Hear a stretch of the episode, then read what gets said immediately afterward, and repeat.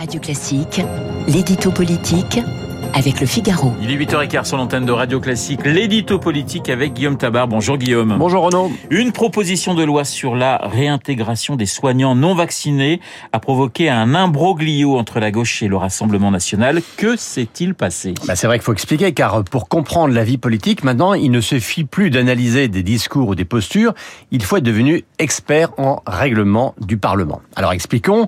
Euh, chaque mois, vous le savez, l'Assemblée réserve une journée à l'examen de proposition de loi présentée par un groupe politique. Alors il y a 15 jours, LFI avait prévu une PPL pour réintégrer à l'hôpital les soignants non vaccinés, mais euh, arrivée en fin de journée ayant été bloquée par la majorité, elle n'a pas pu être votée. Et donc lundi, c'est au tour du RN de défendre ces PPL, et le parti Le Péniste a prévu, devinez quoi, la réintégration des soignants non vaccinés. Le piège est parfait. Soit la gauche est cohérente sur le fond, et alors elle doit donner le point au RN, soit la gauche vote avec le RN, et alors elle fait sauter un verrou symbolique. Mais l'histoire n'est pas finie. Car ensuite, dans le cas de sa niche, le RN a renoncé à désigner un rapporteur, laissant finalement le texte à LFI sur son propre temps de parole.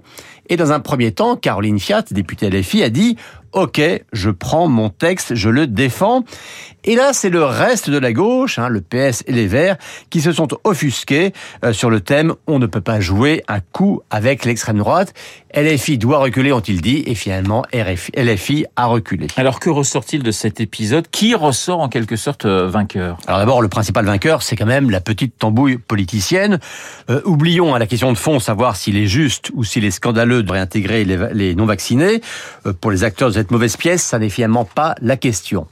le seul but du RN, c'était de monter un coup, et il faut reconnaître que ce coup a réussi. Car d'une part, ils se sont offerts à bon compte une posture d'ouverture. Voyez, nous, ce qui compte, c'est le fond de ce qui est voté, pas l'étiquette de celui qui vote. Et par ricochet, ils ont forcé les mélanchonistes à renoncer à un texte auquel ils tenaient, donc à montrer que pour eux, les frontières partisanes étaient plus importantes que le sort des personnels soignants. Ensuite, cet électorat hein, concerné par cette question, on sait qu'il est aujourd'hui partagé entre l'extrême gauche et l'extrême droite. Eh bien, avec cet épisode, il va retenir que c'est le RN qui était le plus disposé à le défendre. Et puis enfin, Marine Le Pen a à nouveau fait la démonstration qu'elle les rendait tous fous et elle fait le pari euh, que l'opinion lui sera gré de son ouverture à elle et leur fera payer à eux d'être prisonniers de logique de boutique sous couvert de grands principes républicains. Guillaume Lagauche a-t-elle réussi à échapper au piège du RN Alors, in fine, sur ce texte, oui, mais à quel prix? Celui de la division et en plus sur la question du RN.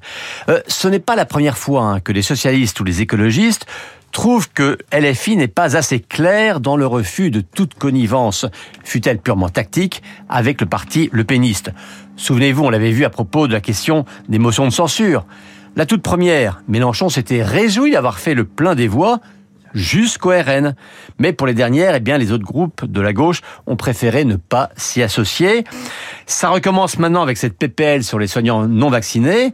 Alors on le voit, hein, la a été un cartel électoral qui a permis à tout le monde de sauver ou de gagner des sièges mais plus les mois passent et plus c'est la suspicion qui grandit à gauche. L'édito politique signé Guillaume Tabar. Grand amoureux d'Aragon. Grand amoureux d'Aragon. Dans le Figaro aujourd'hui, Figaro littéraire, 40 ans après la mort d'Aragon, l'éternelle jeunesse du poète et tout d'un coup, vous savez, euh, vous avez entendu euh, notre camarade Tabar, cela il récitait des poèmes d'Aragon. Il chantait du Léo Ferré, effectivement, Sur, sur des paroles d'Aragon. Qui est quand même plutôt plus marrant que les histoires de LFI. Il, il va sortir un CD très prochainement, Guillaume mais Aragon romancier, à mon avis, vaut mieux que... les cloches de bar.